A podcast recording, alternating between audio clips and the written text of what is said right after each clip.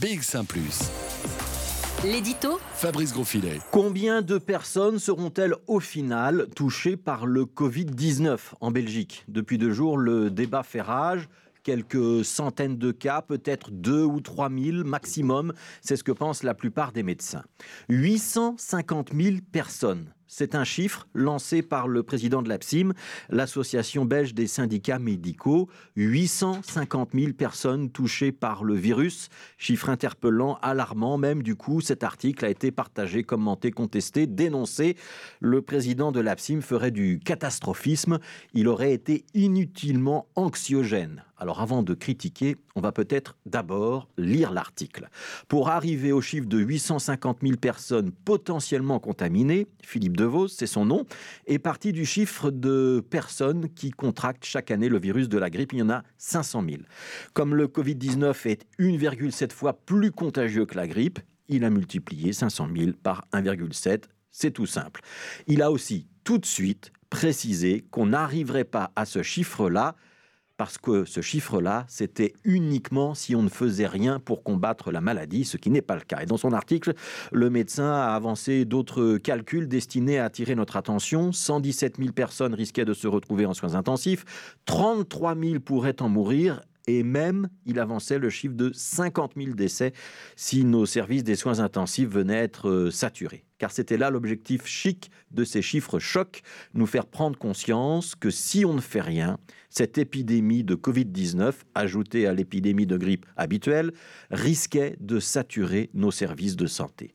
Mais Philippe DeVos le précise bien, son scénario catastrophe ne se réalisera pas, des mesures ont déjà été prises, d'autres encore suivront sans doute. Son objectif, c'était de nous faire comprendre que ces mesures ne sont pas là pour faire joli, et que si on s'en lave les mains au sens figuré au lieu de le faire au sens propre, on risquait bien une catastrophe sanitaire. Alors il y a euh, évidemment encore beaucoup de questions autour de ce coronavirus et celui qui a avancé chez Chiffre n'est pas n'importe qui, c'est le président du principal syndicat de médecins.